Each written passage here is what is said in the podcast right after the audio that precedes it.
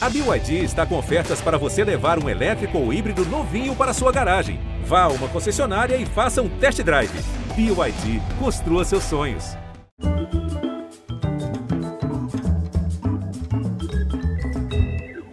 Olá, boa noite, muito bem-vindos. Nosso convidado de hoje é de uma família protagonista na história da República e ele mesmo entrou para a história do Brasil ainda muito jovem. Ele é neto do primeiro-ministro do Trabalho, de Getúlio Vargas, que depois se rebelou e virou revolucionário constitucionalista. É filho de um senador que, no meio de uma discussão exaltada com um rival em pleno Senado, atirou e matou sem querer um colega que não tinha nada a ver com a briga. Nem seu pai, nem seu avô viveram para ver a ascensão dele ao posto mais importante da República, o de presidente do Brasil.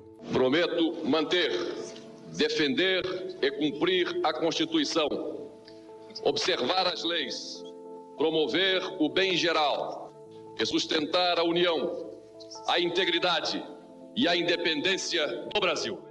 E não qualquer presidente. O primeiro democraticamente eleito depois de quase 30 anos e o mais jovem de todos os tempos.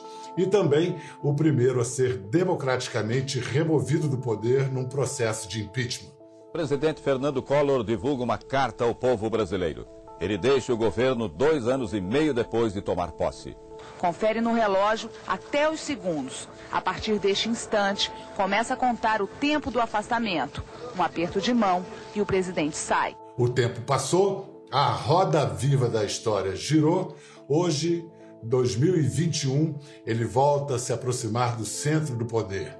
Parece que está disposto a tentar acalmar os ânimos entre legislativo e executivo e a influir na recuperação do baque da pandemia.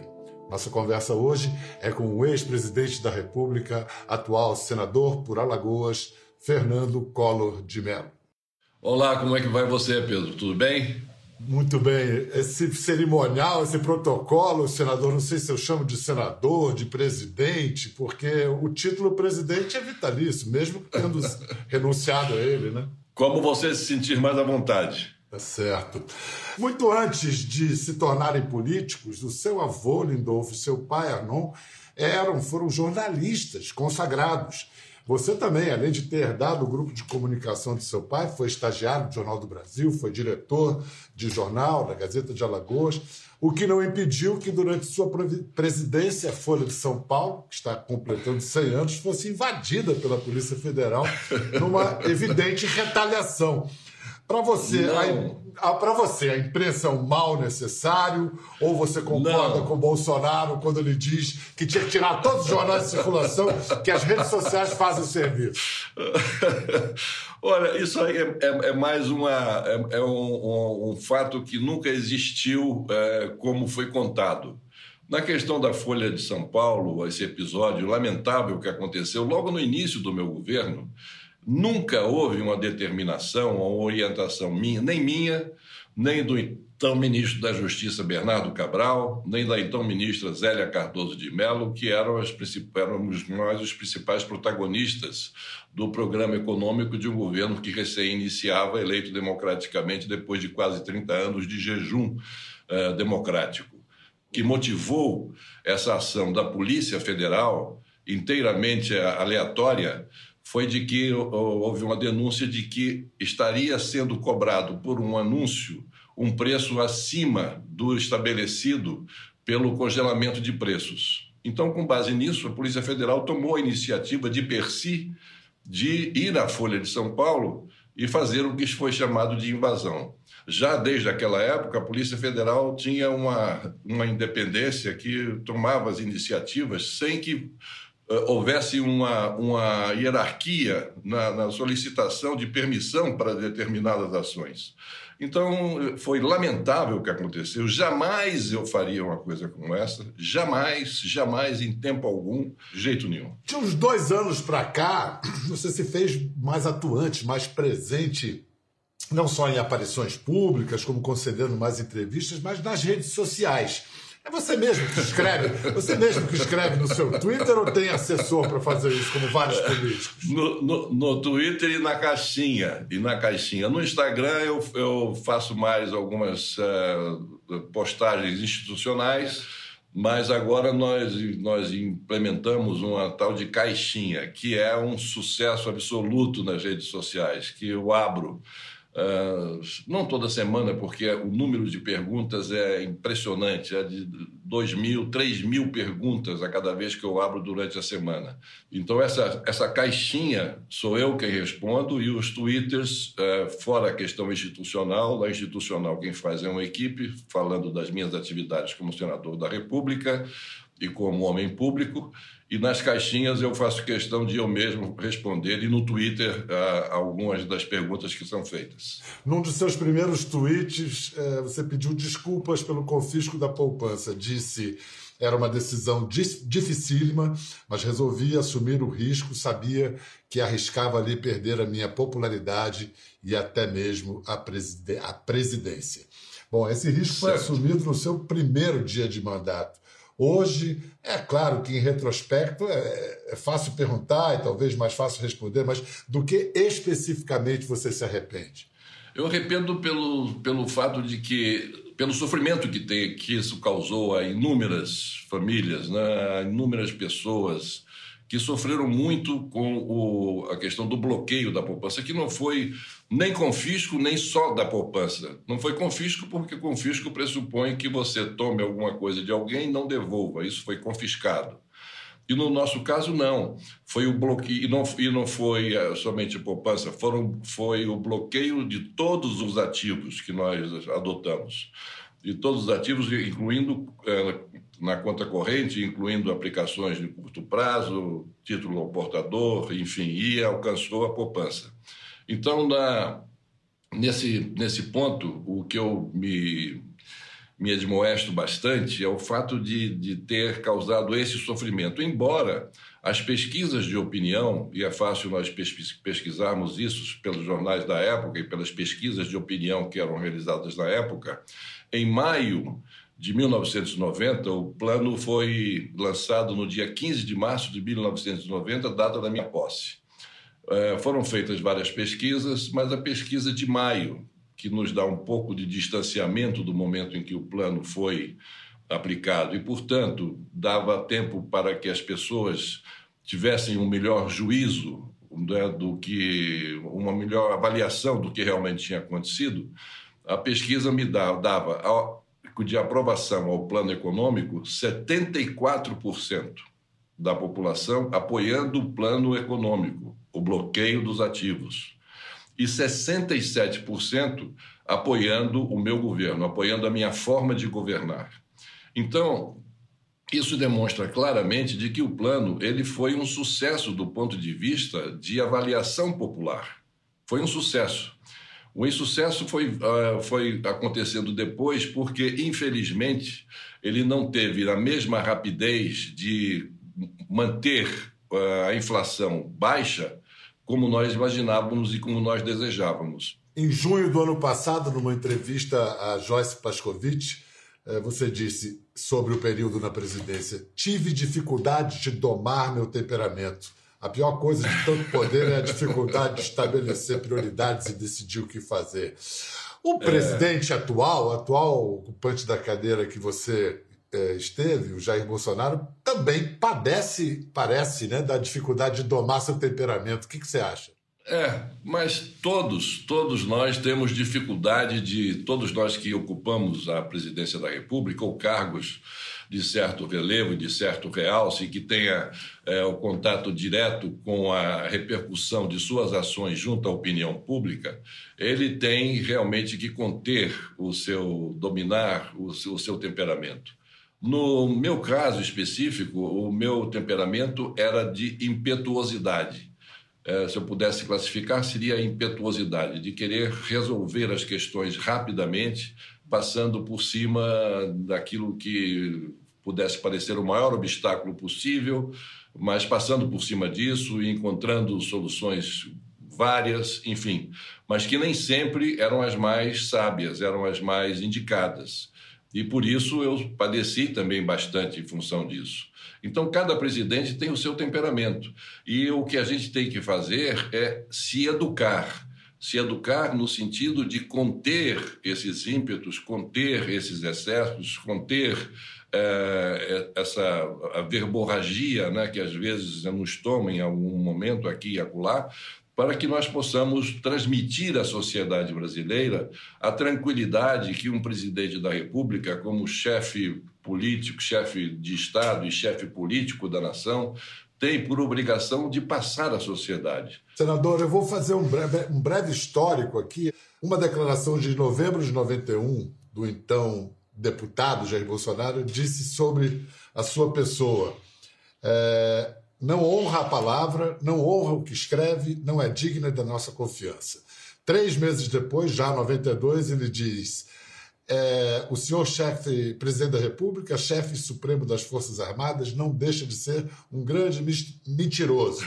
Depois ele votou, depois ele votou pelo seu impeachment. Representando e expressando também a vontade dos militares, que são povo, voto sim. Jair Bolsonaro, sim, 162. 29 anos depois, em novembro do ano passado, ele agora diz um homem que luta pelo interesse do Brasil, do seu Estado. Eu me pergunto, eu lhe pergunto, quem mudou mais nesses 30 anos, ele ou você?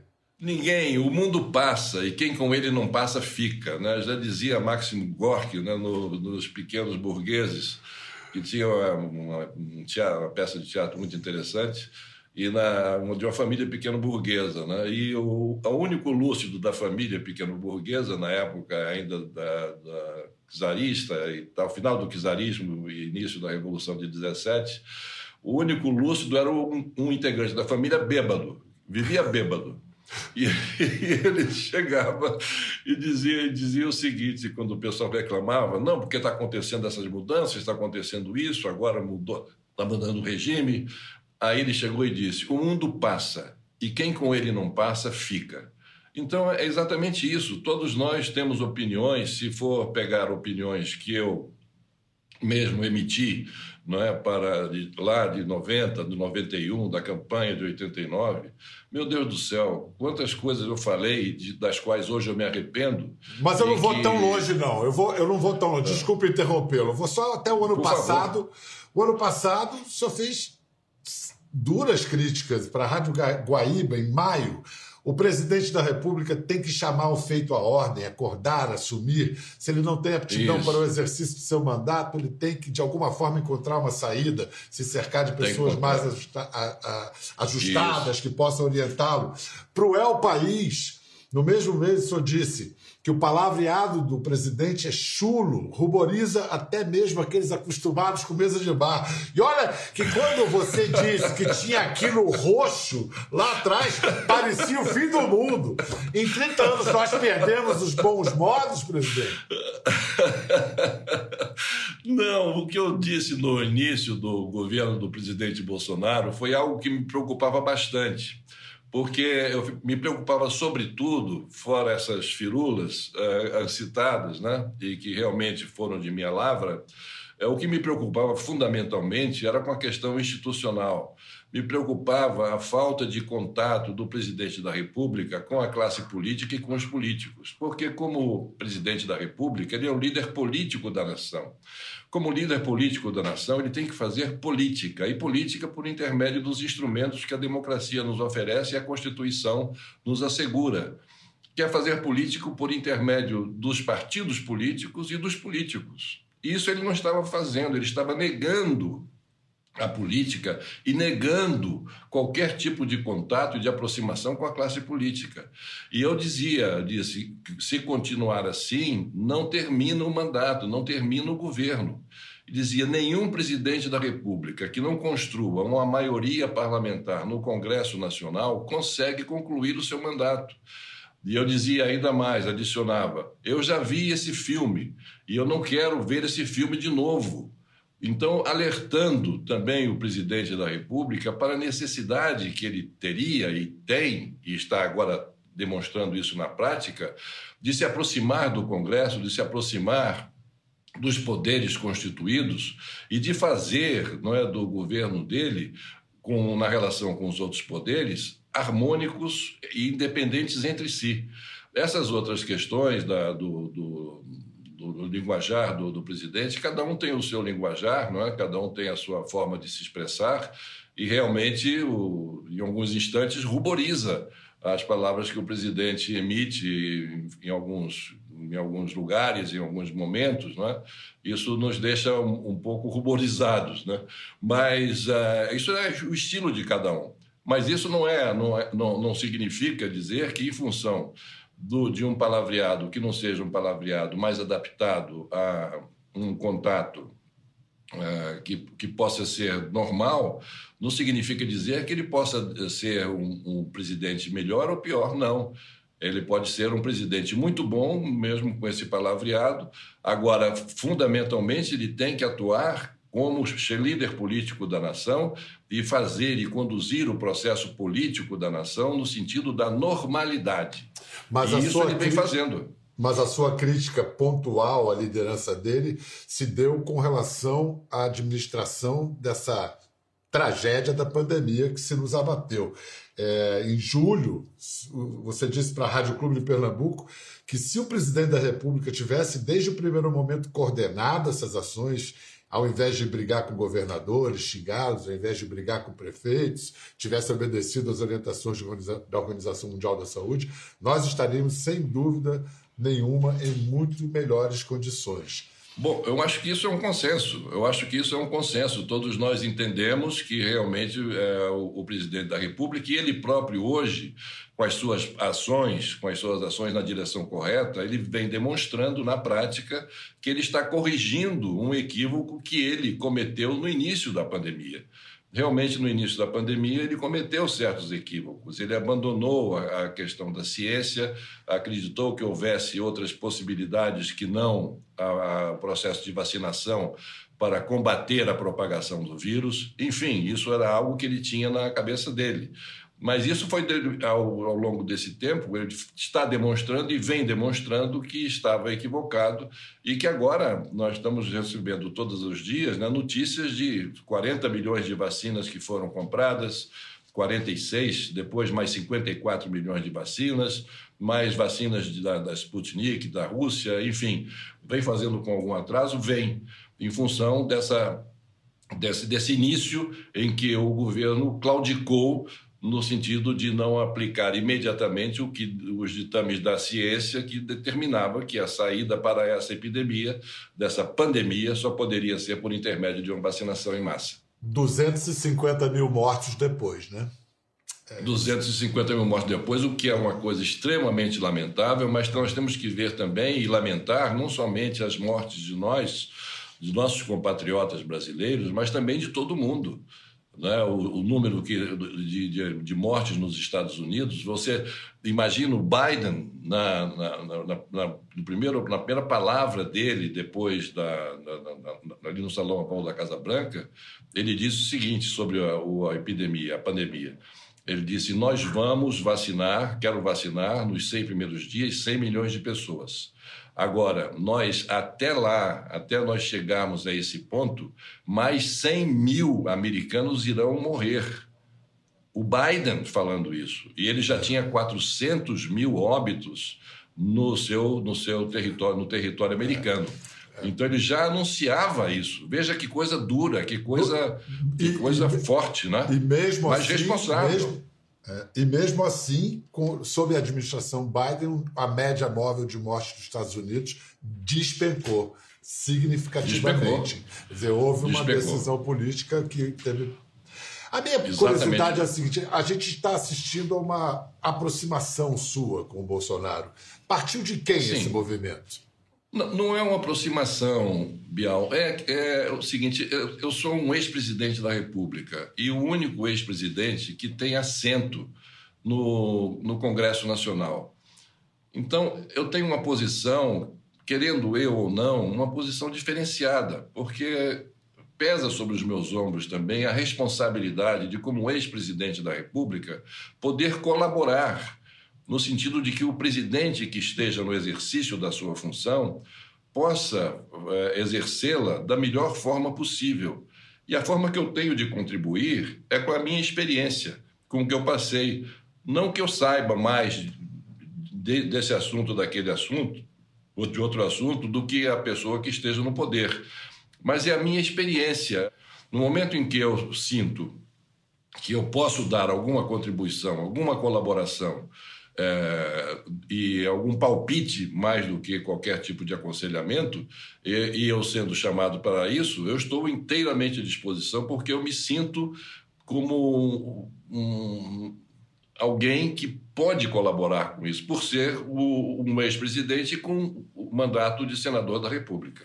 Mas o senhor estava no Senado, ele estava no Palácio do Planalto, o acabou, acabou de dizer, sendo chamado. Então o senhor foi chamado. A, a iniciativa partiu do Planalto.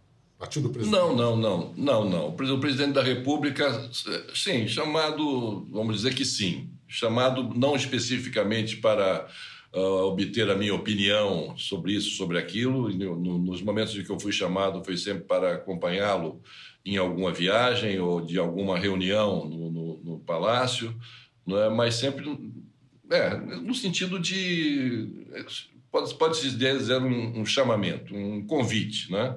Isso sim, recebi convites e chamamentos e a esses convites e esses chamamentos eu compareci. E nessas oportunidades conversei, tive a oportunidade de conversar bastante com o presidente da República e poder expressar a ele um pouco da minha experiência para ver se ela serve de alguma forma para ajudá-lo na solução dos problemas que o Brasil hoje enfrenta. Agora, o que tem circulado em Brasília circula muito rumor em Brasília, é, a informação de que você poderia substituir Ernesto Araújo no Ministério das Relações Exteriores. E você, na, na presidência, você nunca disfarçou seu encanto pela política internacional, fosse em viagens, fosse durante a ECO 92. A chancelaria é... lhe atrai? A chancelaria lhe atrai? Não, a, a, a relações exteriores sempre foi um tema é, que eu fui muito afeito. Até porque o Brasil, né, no meu governo, nós estávamos inteiramente isolados do restante do mundo. E eu sempre tive a visão de que o Brasil deveria estar inserido no mundo para poder se mostrar um parceiro confiável, para se mostrar uma, uma, alguém que merecia estar sentado ali naquele grupo de países tomadores das grandes decisões nacionais, por que não o Brasil?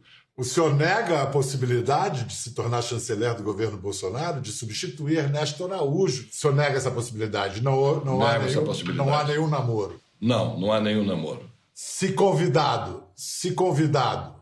Isso vai depender muito das circunstâncias, depende muito do momento, depende muito da, da daquele instante que nós estejamos vivendo e da possibilidade, da capacidade que eventualmente eu veja que eu tenha na oportunidade de poder colaborar e ajudar em alguma coisa. Mas temos que aguardar. Senador, o senhor é réu no STF, tem sob a acusação de ter recebido 30 milhões de reais em propina de uma subsidiária da Petrobras. A acusação foi feita após a apuração da Operação Lava Jato. A Procuradoria-Geral ah. da República pede 22 anos de prisão para você. O que, que você é. diz sobre isso? Bom, isso aí é fruto de um trapaceiro. Não é?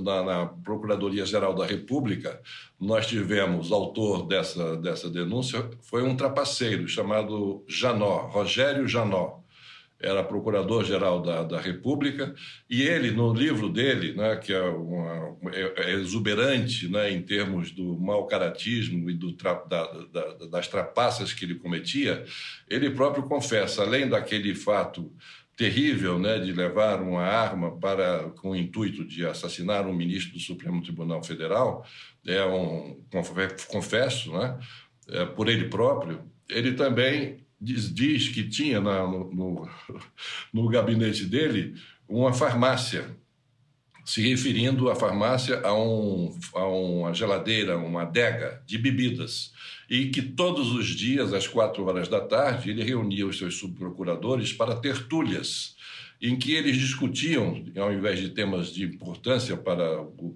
o país, discutia, discutiam-se os nomes daqueles que eles estariam é, tendo como alvo para atingi-los nessa operação chamada Lava Jato. Fazendo aqui uma correção que o nome do, do trapaceiro não é Eu falei Rogério, né? Você falou Rogério, é, é Rodrigo, Rodrigo Janot. É Rodrigo, é Rodrigo. Fica aqui a. Você vê que a assessoria aqui funciona.